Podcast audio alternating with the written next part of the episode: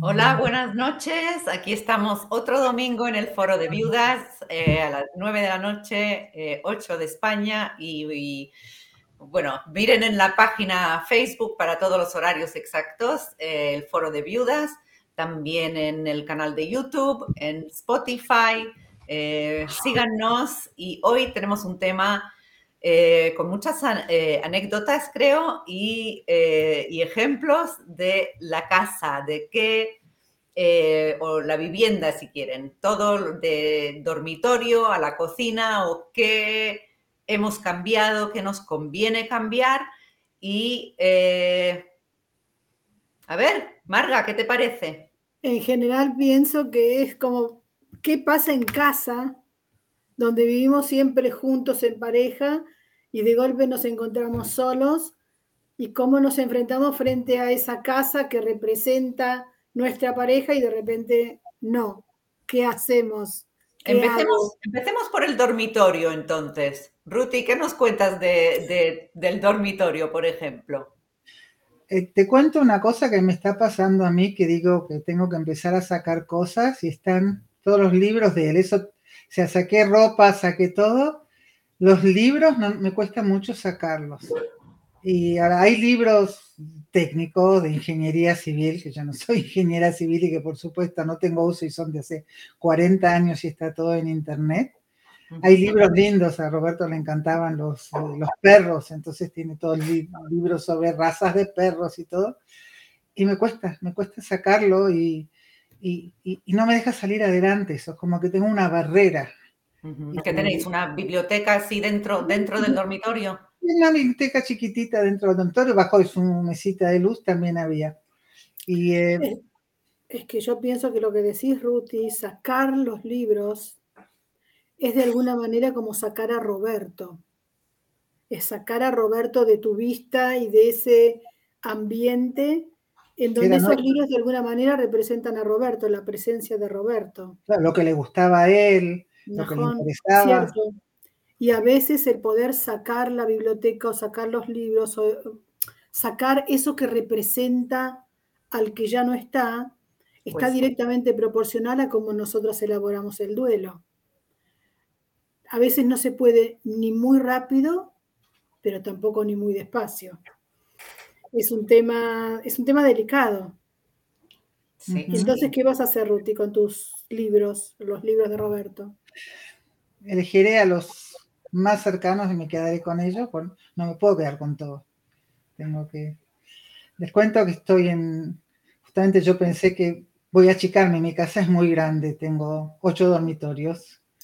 y estoy viviendo aquí nada más que con mi hija. Así que decidí repartir la casa y hacer mini unidades y yo pasarme a otro dormitorio. O sea, llevo un año de viuda, seguí en la misma cama, en el mismo dormitorio, eh, y, siento que yo tengo que pasar al paso siguiente.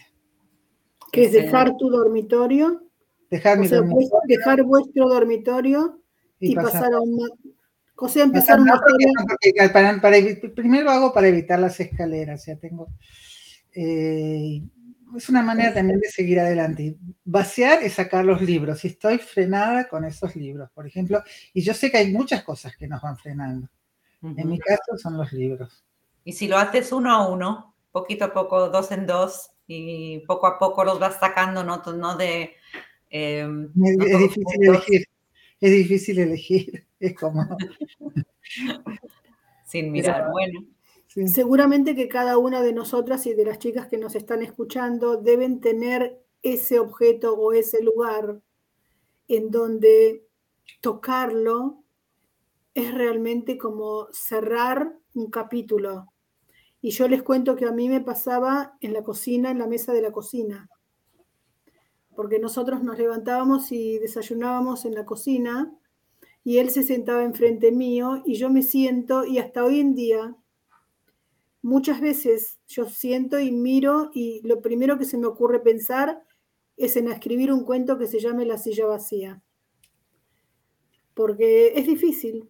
Por más que yo cambié y modifiqué la casa y todo, pero igual, esa silla es como que representa algo que no está y está al mismo tiempo. Sí, lo vemos en todas partes de la casa. Eh, pero yo creo que lo más, lo más, difícil es meterse en la cama solos. Eh, ¿cómo, ¿Cómo se hace ese paso? O sea, hay mujeres que no pueden ni siquiera eh, entrar en la cama eh, sin él ahora, eh, que duermen en el salón durante meses o en otro cuarto. Em, ¿cómo, ¿Cómo se pasa esa, esa, etapa? ¿Cómo, ¿Cómo logramos superar eso? Hay mujeres que tienen muchos problemas para dormir. Puede ser parte relacionado también. Pienso que además la cama simboliza muchas cosas ¿No es cierto que eh, normalmente en otros lugares no simbolizan? ¿no? Y es como entrar en la cama sola, es difícil. Al principio se hace muy difícil. Muy, muy. Em, yo les cuento que me pasé a dormir al otro lado. Yo duermo en el lado donde dormía él. Hoy en día ya es tan automático que no lo pienso, pero me acuerdo cuando, fíjense, mira, estamos, estoy contando algo que es muy íntimo, pero cuando mi marido salía de viaje, cuando vivíamos en la Argentina y muchas veces viajaba, yo siempre dormía en el lado de él cuando él viajaba. Y cuando él volvía, yo me volvía a mi lado. Y cuando, cuando él eh, falleció, lo más lógico me pasó, me pareció que fue pasar a dormir al lado donde dormía él. A lo mejor como inconscientemente esperando que vuelva, ¿no? Pero, pero qué sé yo, cada uno hace su, sí. su duelo a su manera. Sí, yo, yo también seguía cambiando las sábanas de su cama porque tenemos dos camas juntas en vez de una grande y seguía cambiando las sábanas hasta que me di cuenta porque estas eh, eh no es sábanas limpias. Entonces, pues, bueno, entonces, cuando no las cambié, entonces cambió la mía, pero bueno, ya no son iguales, entonces ya no queda bonito el cuarto. ¿Ahora qué hago? O sea, las cosas que nos pasan, de verdad, hay que eh, llegar al punto donde me puedo reír de eso, digo, bueno, algo, algo hemos hecho. Sí, a mí me pasó con el café, porque a, a, Noah le gustaba un café determinado que a mí me gustaba menos, pero no me importaba tomarlo. Pero él, falleció un año y medio, seguí, comprando el mismo café, hasta que un día voy al súper y digo, pero caramba, puedo comprar otro. Sí. Y compré otro. Es un poco lo que hablábamos hace una o dos semanas atrás, que a veces el, eh, digamos que los movimientos son no necesariamente coherentes, porque nosotros acá sabemos que no está. Pero digamos acá todavía hay como cierta confusión que no tiene nada que ver con lo racional y lleva tiempo hasta que uno puede unir la cabeza realmente con el corazón y yo creo que son esos pequeños momentos cuando vos te das cuenta lo de las sábanas o yo me doy cuenta lo del café y bueno, cada uno se da cuenta. Ruti, ¿tú también tienes una máquina de café o cómo, cómo es el café en tu casa? con la máquina? Está la máquina que no la usamos desde que él falleció y un día que vine, vinieron visitas, quise usarla y vi que no había cápsulas porque no, todo el mundo aquí tiene Nespresso y la nuestra era la baza. Y, bueno, fui y compré, dije, bueno, si viene alguna vez una visita, me, me fijé también que estaba todavía el, eh, el, envase con agua. Como no, no lo usamos un año, todavía estaba el envase con agua que había que lavar. Un agua, no se evaporó el agua. un eh, año. Entonces, eso es, eso es el tiempo que, que nos dicen, que, que nos eh, aconsejan esperar antes de hacer un cambio drástico en la casa. Bueno, por eso yo, yo, decidí ahora hacer el cambio el cambio de la casa. Me gusta mi casa. Cuando estaba él era lo normal. Y Siempre decía, no tengo ganas de mudarme a Tel Aviv. Y, y ahora que falleció él, puede ser que también el, acordarme de él me, me, me, me, hace que me quiera quedar en esta casa. No, no, no sé, pero estoy disfrutando mucho más de la casa. Eh, ¿Y has empezado los cambios? Empecé a, pensar, eh, ya, ya una arquitecta, ver lo que hay que hacer y todo. Y una cosa que lleva mucha, mucha, fuerza, ¿no? Eh, sí, pero estar en una casa tan grande, o, mudarme, que siempre la mudanza te quedas con una casa mucho más chica, pagaste, perdiste todo lo, que tenías. Eh, pienso que eso como un primer paso va a estar bien. Que yo quisiera rescatar esto que decís como de paso, como que algo que también es muy importante, ¿no? La casa, de alguna manera, vamos a hablar de gente que tiene, digamos, una, situación económica promedio.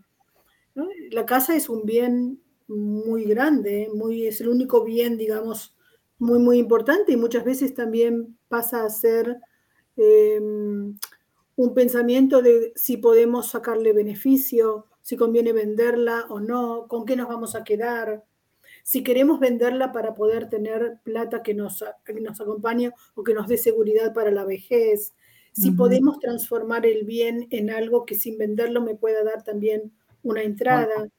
Yo creo que hay muchas preguntas más allá de lo estético, que es sumamente importante, y de poder darle un touch de algo diferente. Están todos los otros, todos los otros, eh, ¿cómo se dice? Shikulim, eh, mm. Pensamientos, o no, no es. Las otras razones para hacerlo. Pero, ¿estás de acuerdo con nosotras que, conviene esperar un año y por no nos porque hay cosas que quisiéramos hacer a los seis meses enseguida o salir o hacer cosas y después al año nos vamos a sentir diferentes. O sea, que hay que esperar a que estemos em, maduras ya para, hacer ese cambio, ¿no? Mira, vos te mudaste, por ejemplo. Yo me mudé a los dos años. No sentí, al año sentí que todavía me quería quedar. Em, y vino, vino solo al, cumplir los dos años, ahí empecé a sentir, ok, quiero un sitio que sea solo mío y que ahora pueda decir mi casa, porque hasta entonces yo no podía decir mi casa en lo que era nuestra casa, no me salía, seguía siendo nuestra casa. Así que solo al mudarme conseguí hacer ese paso. ¿Te fue difícil desprenderte de la casa? No, una vez que mm. ya lo había eh, sentí la necesidad, ya, ya está. No, no me fue difícil. Eh, era como, ok, se acaba. Te mudaste rapidísimo, te mudaste rapidísimo. en uno o dos meses ya estabas afuera, algo así. Sí, sí, pero me llevé todo. o sea, todavía siento su presencia, porque está todo, o sea, el salón es muy, muy parecido a lo que era, aunque sea... Las, cosas de, las cosas de él, ¿te llevaste cosas o aprovechaste para sacar algunas cosas? Saqué, saqué varias cosas, pero me llevé también muchas cosas suyas, incluyendo ropa. Aquí lo puedo admitir, con los demás no, pero algunas camisas de él y trajes y zapatos me los llevé también. Ya veremos qué hago con ellos. es todo un proceso, o sea, es, es poco a poco. A mí me llevó mucho tiempo desprenderme de la ropa. Mm. Tenía, no podía, en realidad no podía tocar el armario, no podía sacar las cosas del armario. Mm. Y creo que yo hice, yo hice un cambio en mi casa después de dos años y pico. Creo que recién ahí, después de dos años, pude sacar las cosas de él y después empezó la pregunta, ¿y qué hago? ¿Y cómo me voy a desprender de esto? ¿Cómo voy a depender de esto? No puede ser. Es lo que me pasa con los libros. Sí. Por eso te dije uno a uno, porque eso me ayudó con las camisas de él, por ejemplo. Eh, esta no le gustaba tanto, esta no le quedaba muy bien, y así, y así yo dándome excusas para sacar algunas, eh, algunas piezas y así. Eh, creo que eh, con, todo se puede hacer algo así, no, no, no de una vez porque creo que es demasiada y demasiada emoción, demasiados sentimientos ahí, hay que hacerlo. Yo veo, me parece que muy poco a poco. Vos sabés que cada uno tiene su tiempo, vos preguntaste antes si un año está bien y yo quería comentar, no soy una persona religiosa, pero hay muchas cosas de la religión que son muy sabias y pienso que cuando se dice de que el duelo dura un año, realmente no es porque lo dice la religión, pero hay mucho de verdad en el hecho de que un año es un tiempo y un espacio interno eh, apropiado, como para que uno pueda de alguna manera, cuando uno hace un, un proceso relativamente sano, vamos a decirlo así, lo que dices es cierto, pero déjame interrumpirte, perdona, siempre te interrumpo. si hablas de religión, entonces vamos a, te, voy a aclarar algo, que eh, en, eh, en, la religión judía el duelo por cualquier familiar es un año, tienes razón, pero por un marido es un mes. Ah, es un mes. Los, ¿Qué los decir la religión? más de duelo que la Porque la, explicación que hay detrás de eso es que una mujer va a estar siempre, o sea, el duelo por, eh, tu pareja no se acaba nunca, lo llevas, lo llevas siempre contigo. Y por eso, eh, lo más rápido posible, que, para que no nos acostumbremos, que la religión no nos obligue, digamos, a estar de luto, nos dejan ya después de un mes, empieza a hacer poco a poco cosas de la vida normal, porque lleva muchísimo más tiempo. Eh, es, muy fuerte. Eh, y imagínate una situación donde eh, la, madre ya no está de luto, pero los hijos sí, porque han perdido al padre. Ellos tienen un año. Y la, o sea, es, es, complicado y... Pero es interesante. Voy a leer, voy a buscar un poco de información. La verdad que a lo mejor lo sabía, pero no lo recordaba. ¿Qué significará? ¿No es cierto? Que uno, por, ¿Qué quiere decir que uno se puede volver a casar antes del año? Sí. En la religión judía sí. Eh, no sé, no sé de las otras costumbres, pero es... Eh, Yo diría entonces me voy a apoyar en la psicología, chicas, vuelvo a donde me siento cómoda y sé.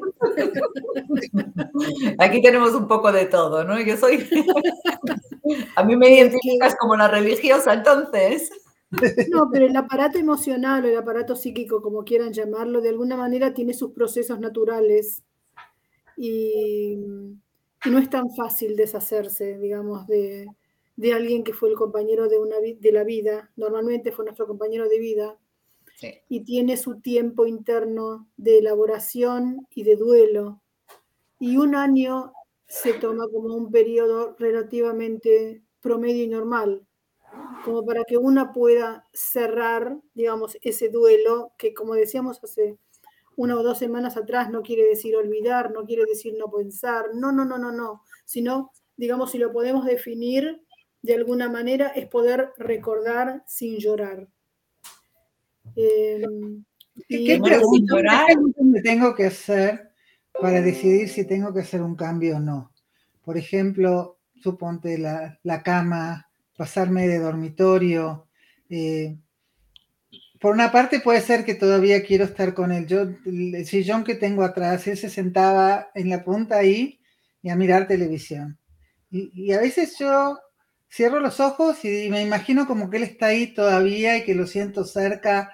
O sea, ¿cuándo tengo que, eso a mí me gusta, me hace bien por ahí sentirlo a veces cerca. ¿Cuándo sé que me hace bien? ¿Cuándo sé que eso me frena? ¿Cuándo sé que eso no me deja seguir adelante? ¿O me hace bien? ¿Cómo, cómo, cómo puedo ver, cómo puedo decidir qué, qué cambiar y qué no cambiar? Mira, yo te iba a decir, por ejemplo, que a diferencia de lo que vos contás con el sillón, Noah tenía un sillón donde él también se sentaba a mirar la televisión que era como su trono, pero en los últimos meses de la enfermedad, él estuvo postrado en ese sillón y cuando él falleció, yo necesitaba sacarme ese sillón de la vista. Claro. Porque te recordaba la enfermedad. No lo podía mirar, no lo, no, no lo podía mirar. Y yo me acuerdo que estaban mis hijos en casa y pusimos una nota, lo donamos. Quien vino a buscarlo nunca entendió, ni le contamos obviamente ¿Cómo podía ser que regaláramos un sillón tan hermoso? Pero yo necesitaba que ese sillón estuviera fuera de casa, ya. Así que cada uno con su historia. Es muy individual lo que, lo que nos pasa y, yo creo que ayuda mucho el compartir nuestras historias personales. Espero que le esté ayudando a los que nos escuchan, a, las mujeres que nos escuchan, pero de verdad al compartir, yo creo, eso es lo que me ayudó mucho a mí, de escuchar historias de, o experiencias de, otras mujeres que han pasado por lo mismo y ya, eh, em, y al escuchar entonces nos damos cuenta de que lo que sea que hagamos, no hay mal, no, no hay algo que está mal y algo que está bien. Lo que nosotras sintamos está bien, porque lo sentimos.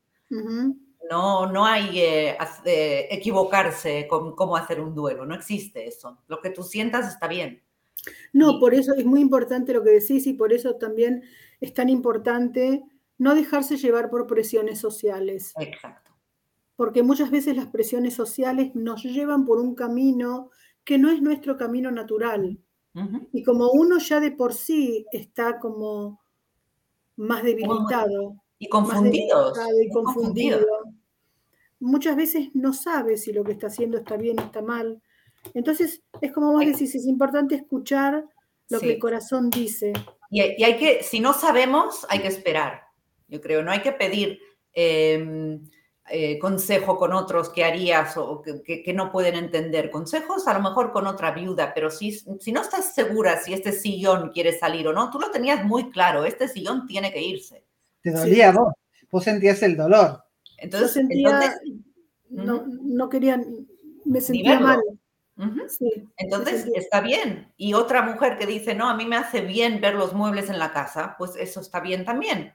O sea, no hay, no hay nada. Lo que nosotras sintamos adentro es lo que, es, lo que hay que hacer, digo yo. No. Sí, sí, en realidad sí. Porque es como el duelo, ¿no? A uno le hace bien elaborarlo de determinada manera y otro hace elaborarlo de otra. Y digamos como que si bien, como decíamos en veces pasadas, no hay reglas, hay cierto consenso.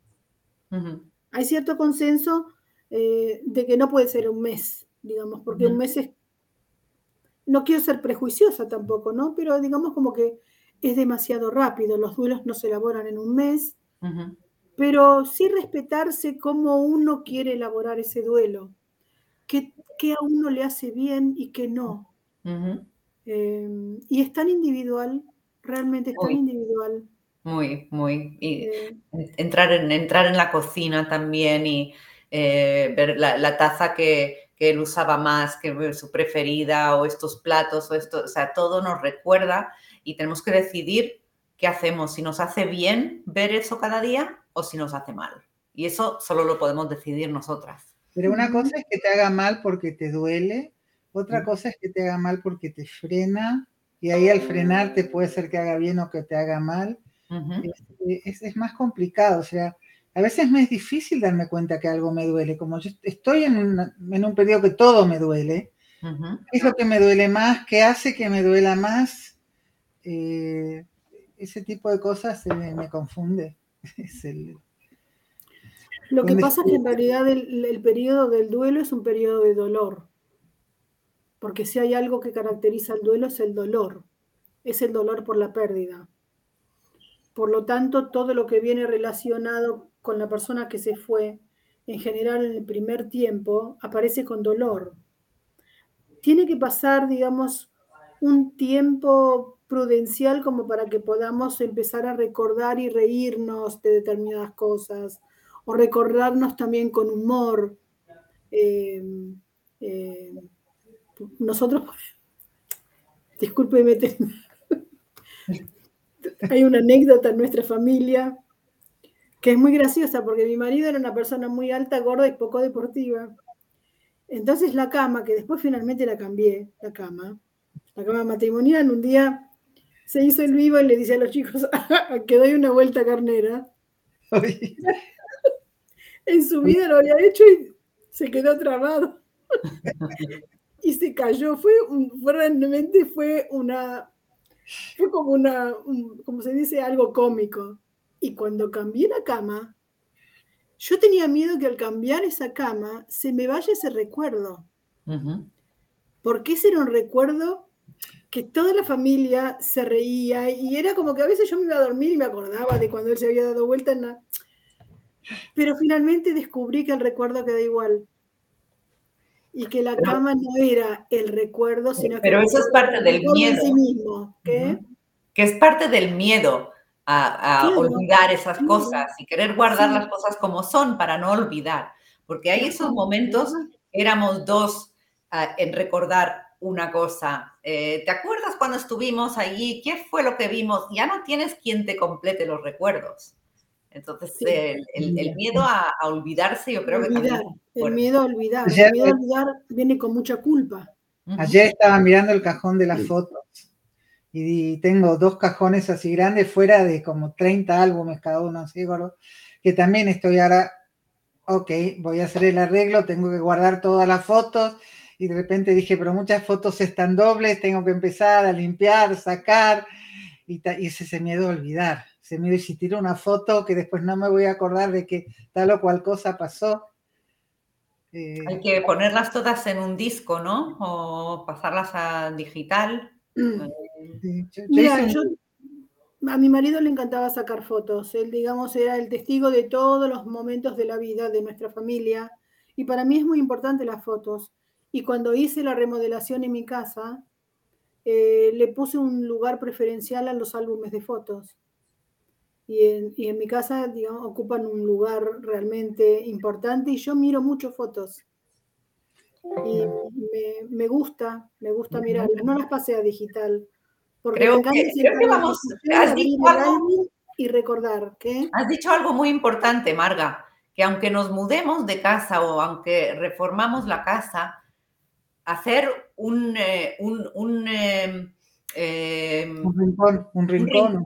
Claro, un rincón donde es el, el recuerdo de él. O sea, no, no esparcir por toda la casa eh, fotos o los álbumes o tal, pero todo que sea, que esté en, en un lugar y ahí Ujú. lo recordamos y, y- y tiene, tiene su lugar ahí importante. Creo que es darle, darle, em, ay, no tengo palabras hoy, pero darle la importancia y, y que se quede con nosotros. eh, y Sí, es- es sí, porque a veces en esa, en esa compulsión por, por elaborar y por olvidar es como que queremos borrar totalmente la existencia. Y es como pasar al otro lado. Es co- Ujú. es- así como están esos que no pueden despegarse de nada, están los otros que Sí. quieren despegarse de todo y no dejar ningún registro. Que en realidad mejor es un síntoma no menos preocupante que la de lo que no, no se puede despegar de nada. ¿verdad? Pero yo diría que también cuando, eh, si hay mujeres que, por, lo- por ejemplo, tienen una pareja nueva ahora, a la pareja a lo mejor le molesta que hayan fotos del, del marido que falleció y, y eso es, eh, es un punto así un poco delicado, porque... Muy delicado. Eh, ¿Qué hacemos? Entonces, ¿seguimos, quitamos todas las fotos y todo el recuerdo que estás diciendo tú? ¿O insistimos que, oye, este falleció, no, tiene, no, no hay, no hay No. celos aquí? Es el padre de los chicos y cuando los chicos vienen a visitar Claro. a casa quieren ver cosas del padre. Claro, la pregunta sería pensar qué es lo que pasa cuando esa nueva pareja forma, se muda a una nueva casa y empieza realmente su los hijos proceso ya no de sus pareja en una nueva casa. Ujú. Digamos, Eh, es como que no sé si voy a correr con las fotos de mi marido y las voy a poner ahí. Digamos como que hay una adaptación Sí, eh, a una nueva situación que me parece que conviene pensarla desde cero, porque en mi casa, nuestra casa, es como que el que viene se incorpora a algo que ya están dando, en donde parecería como que yo tengo más derecho que el otro porque es mi casa. sí, y no. Pero cuando Eh. vamos y empezamos desde cero, es como que los códigos están también claros de que no voy a traer la foto de mi, de mi finado marido. Digamos, son pequeños detalles a los cuales hay que prestarles atención. Y hay que hablarlo, hay que saberlo. Eso es todo un tema, pareja nueva y todo eso es un tema que Sí, también otro vamos a tema que ya lo abordar en otro otro momento. Sí. Bueno, Chicas, Sí, salieron cosas interesantísimas. Joel, de cuando yo te, yo te había escuchado con lo de las sábanas cuando lo contaste, y yo entonces también la uso, la cambio, entonces tengo un juego dos semanas y después la lavo juntas. Son cosas que tenés que escucharlas a veces de otras para decidir cómo lo solucionás vos. sí, Sí. pues... Y por eh, eso, está, por eso es tan excelente esta idea que tuvieron de hacer este foro de, de mujeres viudas en donde podemos hablar así tranquilas, sin que nadie nos juzgue, y es- eh, esperar también que otra nos cuente algo que nos libere y al mismo tiempo ujú. nosotras. Yo sí, que creo nos pongan en los comentarios también ¿no? lo, que, lo que piensan o lo que han hecho. eh, Y si alguien tiene algún tema interesante y quiere que alguna vez la podamos entrevistar, nos encantaría. Que a nosotros traemos los temas de lo que vivimos nosotros. Por ahí hay otro tema que, que no nos dimos cuenta y que es más vivencial y ¿viste? Nos, nos encantaría también. O aunque hayamos hablado del tema, también volvemos, eh, si es muy importante, volvemos a hablar de él o algún, eh, algún punto que no hayamos eh, tocado, pues eh, se puede volver a, a abordar. Y ya, con esto creo que podemos cerrar el programa de hoy. ¿sí? Sí, como que como que podríamos decir que renovarse siempre está bien, en cualquier circunstancia de la vida, ¿no es cierto? Qué lindo, cerrar así.